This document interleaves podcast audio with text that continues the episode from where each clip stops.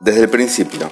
En Génesis 1.1 dice, en el principio Dios creó los cielos y la tierra, la tierra estaba desordenada y vacía. Así como Dios actuó al principio para ordenar la tierra, también desea actuar en el principio de cada día para ordenar nuestra vida y llenarla con su presencia. En Mateo 6:33 dice, buscad primero el reino de Dios y su justicia, y todas estas cosas os serán añadidas. Nuestro desayuno debe ser espiritual.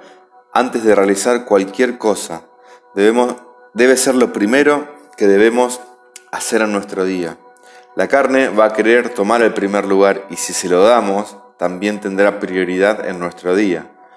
Es muy importante que Dios esté en la planificación de nuestro día desde el principio.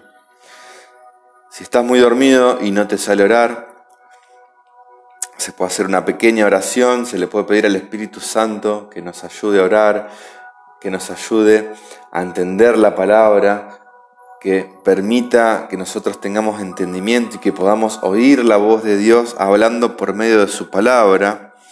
Nos ponemos a leer la Biblia y cuando haya algún pasaje que nos llame la atención, vamos a sentir que Dios nos está hablando y le podemos responder mediante oración acerca de ese pasaje. Y estaremos en una conversación con Dios. Dios nos va a hablar por medio de su palabra y nosotros le vamos a responder por medio de la oración.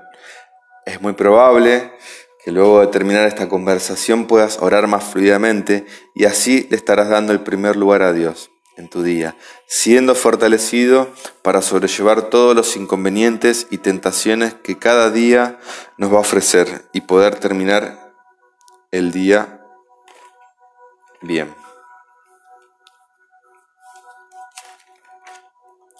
En Mateo 74 nos habla de que basta cada día con sus propios problemas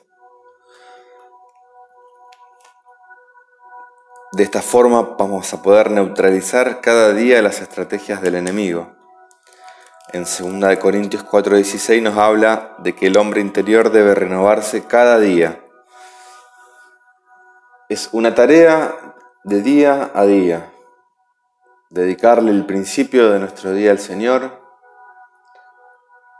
puede ser iniciando con una alabanza, adoración, orar, pedirle al Espíritu Santo revelación y entendimiento de la palabra, poder oír la voz de Dios, leer la Biblia, leer la palabra de Dios para oír su voz.